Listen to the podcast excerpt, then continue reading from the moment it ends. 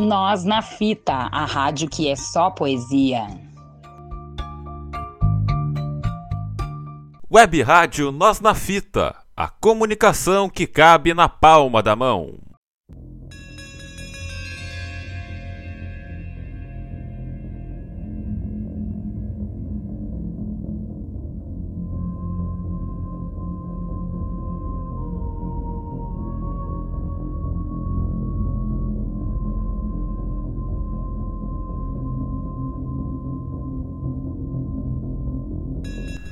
Saudações, amigos das letras! Nesta semana, Humberto Eco, que nasceu na Alexandria, na Itália, no dia 5 de janeiro de 1932. O Humberto Eco então começou a carreira como filósofo sob a orientação de Luigi Pareison, na Itália. Os primeiros trabalhos né, do Humberto Eco eles se dedicaram ao estudo da estética medieval principalmente aos textos de, do São Tomás de Aquino.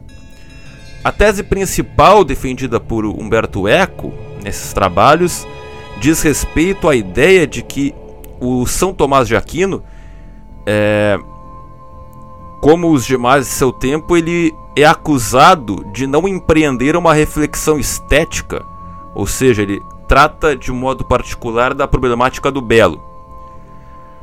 A partir da década de 60, o Humberto Eco ele se lançou ao estudo das relações existentes entre a poética contemporânea e a pluralidade de significados. O principal estudo do Humberto Eco nesse sentido é a coletânea de ensaios chamada Obra Aberta de 1962, que fundamenta o conceito de obra aberta, né? Segundo Humberto Eco, uma obra de arte amplia o universo semântico provável lançando mão de jogos semióticos, com o objetivo de repercutir nos seus intérpretes uma gama indeterminável, porém não infinita de interpretações. Ainda na década de 60, então, Humberto Eco também se notabilizou pelos estudos sobre a cultura de massa, especialmente os ensaios que estão no livro Apocalípticos Integrados, de 1964, onde Humberto Eco então ele defende uma nova orientação nos estudos dos fenômenos da cultura de massa, criticando a postura apocalíptica dos daqueles, né, que acreditam que a cultura de massa é a ruína dos altos valores artísticos, né, identificada com a escola de Frankfurt, mas não necessariamente totalmente devedora da teoria crítica. E também a postura dos integrados, né, identificada na maioria das vezes com a postura do Marshall McLuhan, pro segundo McLuhan, né, a cultura de massa é resultado da integração democrática das massas na sociedade.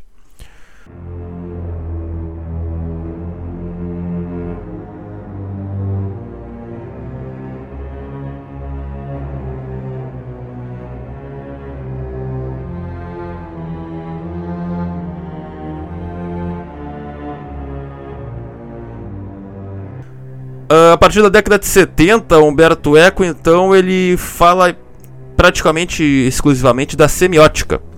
Ele descobriu, o Humberto Eco então descobriu o termo semiótica nos parágrafos finais do ensaio sobre o entendimento humano de 1690 do John Locke, ficando ligado à tradição anglo-saxônica da semiótica, né?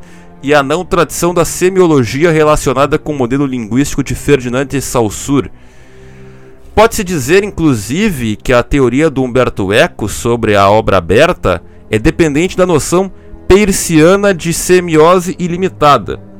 Nessa concepção de sentido, entre aspas, um texto ele vai ser inteligível se o conjunto dos seus enunciados respeitar o saber associativo. O Humberto Eco, então, no, na década de 80, escreveu importantes textos nos, onde ele procurou definir os limites da pesquisa semiótica, assim como fornecer uma nova compreensão da disciplina, segundo pressupostos buscados em filósofos como Kant e o Charles Sanders Peirce. São notáveis a coletânea de ensaios né, As Formas do Conteúdo, de 1971, e o livro de grande fôlego, o Tratado Geral de Semiótica, de 1975. Nesses ensaios, então, Humberto Eco sustenta que o código que nos serve de base para criar e interpretar as mais diversas mensagens sobre qualquer subcódigo, né, como por exemplo a literatura, o trânsito, as artes plásticas, entre outras, é o esse esse código ele deve ser comparado a uma estrutura rizomática é, que dispõe os diversos é, sistemas, né, os sememas, né, as unidades culturais que as mantém unidas. Então ela precisa estar nos vários, nas várias dimensões, nos vários, é, várias camadas para que ela consiga é, a semiótica consiga ter o seu efeito maximizado. Nesse modelo, então, o modelo Q, né, do Quillian, ele dispõe né, esses sememas, as unidades mínimas de sentido, onde uma lógica organizativa depende de uma pragmática. É, a noção de signo como enciclopédia vem dessa concepção, né? E, claro, como consequência do interesse do Humberto Eco pela semiótica, em decorrência do teu do, do, do, do interesse pela estética, né, que é anterior à semiótica, o Humberto Eco, a partir de então, ele orienta os trabalhos né, em, para o tema da cooperação interpretativa dos textos né, por parte dos leitores. Lector em Fábula de 79 e Os Limites da Interpretação de 1990 são marcos dessa produção que tem como principal característica sustentar a ideia de que os textos são máquinas preguiçosas que necessitam a todo momento da cooperação dos leitores.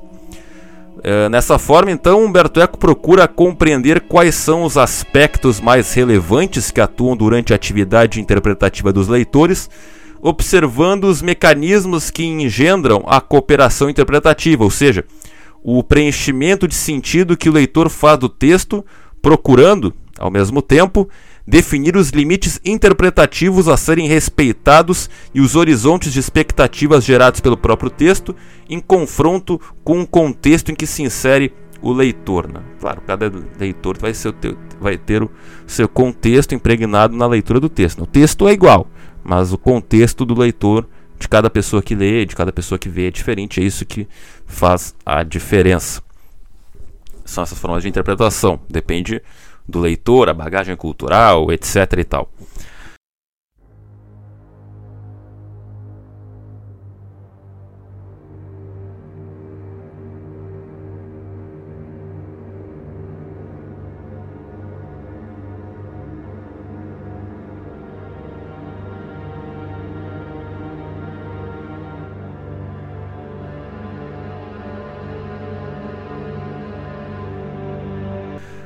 O Humberto Eco, além de dessa carreira universitária, ele ficou conhecido por ser um romancista, né? um escritor de romances. Né? O Humberto Eco escreveu cinco romances durante a, a vida, durante a carreira, que foram aclamados pela crítica e isso também lhe deu uma posição de destaque né, no cenário acadêmico e literário. Né? O sucesso dos livros fez que o pessoal também prestasse atenção para os trabalhos acadêmicos do Humberto Eco. Uma vez que o Humberto Eco foi né, um dos poucos é, artistas, um dos poucos autores né, que conciliaram o trabalho teórico crítico com as produções artísticas. Né, e ele então exerceu influência considerável nos dois, nas duas formas, né, nos dois âmbitos, tanto na literatura quanto na academia. Humberto Eco morreu no dia 19 de fevereiro de 2016 né, de câncer no pâncreas. Ele morreu em casa, em Milão, então, em 2016, com 2016 para 32, vai dar 83, 84 anos. Né? Acho que 80, 84 já, 84 anos. Já tinha passado da data de nascimento dele.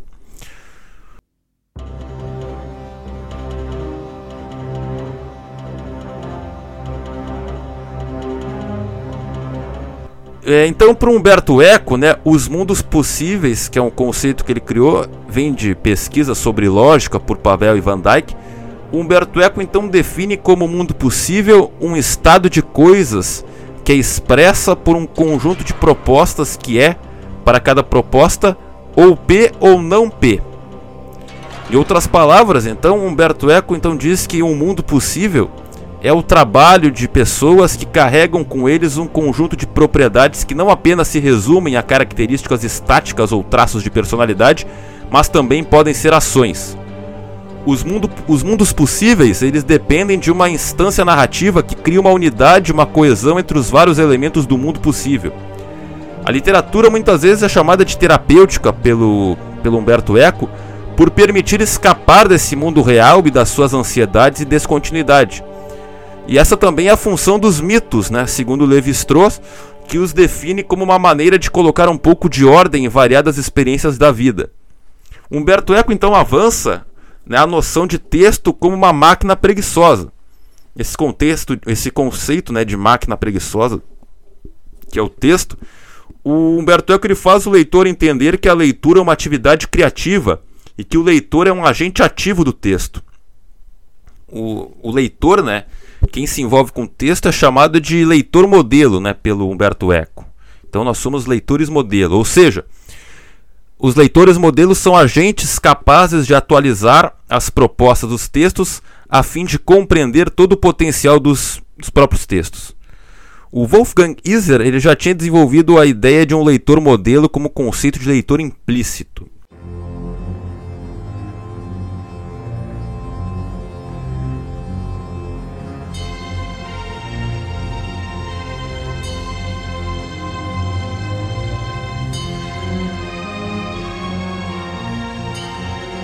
Bom, a gente vai avançar um pouquinho, a gente sai um pouco dessa parte acadêmica, um pouco mais complicada, que a gente poderia levar horas e várias edições sobre Humberto Eco e seus estudos, para falar da sua, dos seus livros, né, os livros que Humberto Eco lançou como romances. Né? O mais famoso, né, que foi o primeiro, foi O Nome da Rosa, né, 1980, que ganhou o prêmio Médicis, livro estrangeiro na França, e mais tarde virou um filme né, com a direção de Jean-Jacques Zanot, com as atuações do Sean Connery, né, o Eterno 007, e o Christian Slater nos papéis principais. Depois o Humberto Eco lançou O Pêndulo de Foucault, em 1988. Brasil, A Ilha do Dia Anterior, né, em 1994. Baldolino, que é de 2000. A Misteriosa Chama da Rainha Loana, de 2004. O Cemitério de Praga, de 2011. E o último livro foi o número zero, em 2015. Bom, vou falar sobre o livro mais famoso né, do Humberto Eco, o livro que o alçou ao estrelato mundial.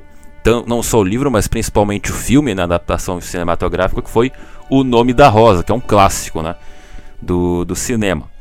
Então, o livro ele se baseia na Itália no ano de 1327. O, o Frei, né, o William de ba do William de Baskerville, ele recebe uma missão de investigar a ocorrência de heresias em um mosteiro beneditino. Porém, a morte de sete monges em sete dias, em circunstâncias insólitas, muda o rumo da investigação. Então, esse é o primeiro romance do Humberto Eco, publicado em 1980, que se, que se tornou um sucesso de vendas. E o Humberto Eco, que antes era um conceituado professor de semiótica, ganhou fama internacional e mundial como romancista. O livro é marcado pela, pela ironia do Humberto Eco né, como escritor e é uma narrativa repleta de mistérios com símbolos secretos e manuscritos codificados.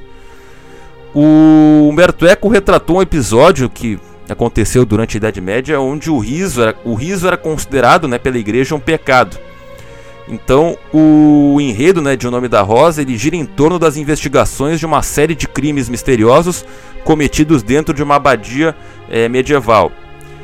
Com áreas de Sherlock Holmes, o investigador, o frade franciscano William de Baskerville, né, no filme interpretado pelo Sean Connery, né, o 007, o William de Baskerville, é que era assessorado pelo noviço, né, o Atsu de Melk, então eles vão a fundo nas investigações, apesar da resistência de alguns dos religiosos do local, da abadia. Até que então o William de Baskerville desvenda as causas dos crimes, estando ligadas à manutenção de uma biblioteca que mantém em segredo obras apó apócrifas, né? obras que não seriam aceitas em consenso pela Igreja Cristã da Idade Média, como é a obra risonha, né? criada pelo Humberto Eco e atribuída romantescamente a Aristóteles. A aventura de Guilherme de Baskerville é desta forma uma aventura quase quixotesca. O, com o passar dos anos, muito, há muito mistério, muita especulação sobre o título do livro, né? Porque o nome da rosa, né? O Humberto Eco sempre falou que a intenção era encontrar um título que desse liberdade de interpretação ao leitor. Em uma outra versão dessa história, do, do, da história do título do livro, o, quando Humberto Eco tinha acabado de escrever o romance, ele sugeriu 10 nomes para o livro e pediu algum dos amigos para escolher um. E eles então escolheram o nome da Rosa. É, também há alguma controvérsia, alguma lenda que diz que o Humberto Eco ele, ele se inspirou nas referências de Borges, né, que disse: Quem viu o Zahir pronto verá uma rosa.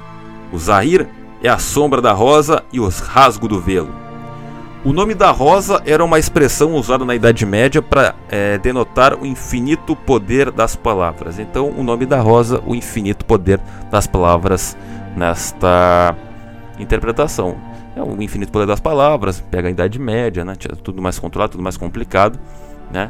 mas mostra como livros, né? como a palavra são poderosos até hoje, né? causam muita controvérsia, muito polêmica, muita é, repúdio, enfim, muito textão. Né? Agora a gente está nos tempos modernos, então é o poder das palavras, o poder dos textos. O nome da rosa. Então Humberto Eco, a partir desse livro, ficou mundialmente conhecido. E em, 1981 esse filme ganhou pre, esse livro, perdão, ganhou o prêmio Estrega. O filme virou, virou, o livro virou filme em 1986, né? Foi um filme dirigido pelo Jean-Jacques Annaud.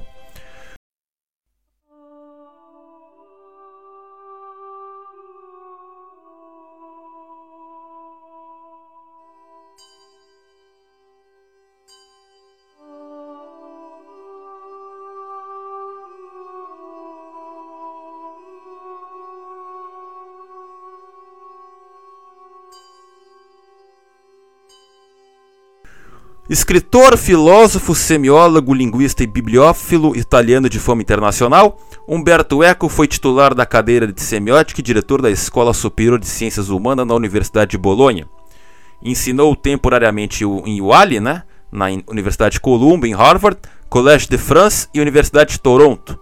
Colaborador de diversos periódicos acadêmicos, dentre eles colunista da revista semanal italiana L'Espresso, na qual escreveu sobre uma infinidade de temas Humberto Eco foi ainda notório escritor de romances, entre os quais O Nome da Rosa e O Pêndulo de Foucault.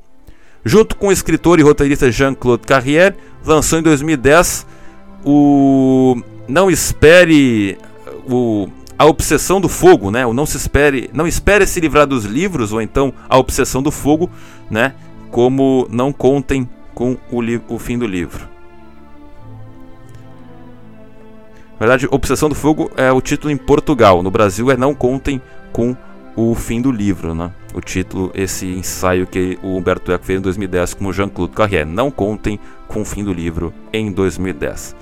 Esse foi Amigos das Letras sobre Humberto Eco, importante escritor na academia e romancista. Você pode acompanhar este e outros programas no nosso facebook.com.br, nosso castbox, nosso Spotify, nosso Instagram, né? Siga-nos no arroba webradiosnotafita, também no nosso site, no www.webradiosnotafita.minharadio.fm. Eu sou Leonardo Sá. E é isso aí, amigos da NNF, a nossa web rádio Nota na Fita, comunicação que cabe na palma da sua mão. Saudações, amigos das letras!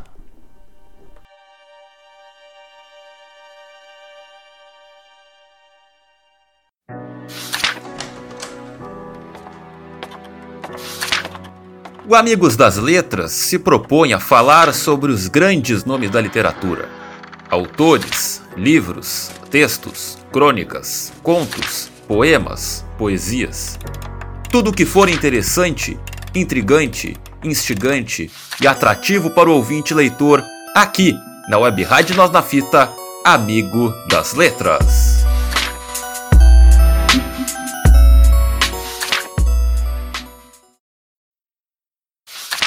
Rádio Web Nós na Fita, sempre revelando talentos, celeiro de craques.